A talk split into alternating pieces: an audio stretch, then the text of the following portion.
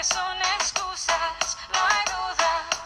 Dices que me quieres, pero siento que me usas.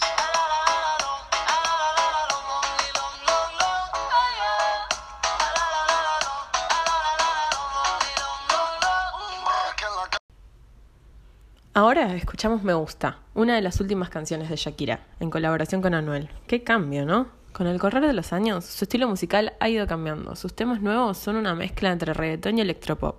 Shakira ha querido modernizarse y seguir una carrera con un estilo que vende mucho, como es el reggaetón, por lo que ha realizado trabajos en conjuntos con diferentes exponentes del género. Sus últimas canciones son una muestra del cambio de estilo que ha querido establecer. Con el paso de los años vemos cómo fue variando su música. Ella no se apoya en un modelo colombiano, tampoco reniega de él, sino que toma lo común de la cultura latina a través de varios géneros, como el pop rock latino, sonidos locales. Estos cambios en el estilo de la cantante los relacionamos con los siguientes conceptos.